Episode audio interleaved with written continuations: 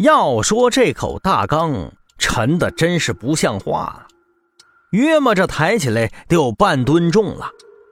那王村长的儿子也不知道吃啥吃成这副德行了。我们俩将大缸往门口一放，王村长疑惑的看着我们：“哎哎哎哎，你们抬这玩意儿干什么？”啊，哼，呃呃呃，我我忘记跟你说了啊。呃，三师叔说那个婆娘太臭了，他不愿意看到，就躲在这里头了。我随便编了一个谎话。哦，哼，你们最好别给我乱来，不然到时候你们绝对出不了村子。王村长威胁说道。我耸了耸肩，表示无所谓。随后让他们几个人上前。抬着这口大缸，地上的雷符暂时被三师叔想法子给压了下去，所以暂时没有出现电闪雷鸣的现象。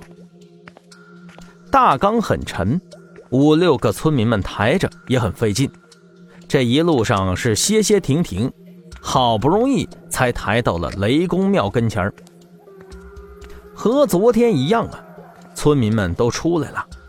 一个个的都很好奇呀，我心中冷笑，待会儿要是出事儿了，你们一个个保准跑得比兔子还快呢。王村长让几个村民把大缸抬到了大堂之中。我看着这个雷公庙就想笑，昨个胡大宝那么一烧瓶下去，基本上烧了一小半了，墙壁都黑了，梁柱子还缺了一块。今日成亲，一切从简。王村长这回呀，可没有废话了，直接让昨天那个丑陋的老女人走出来，随后又将雷公石取出来。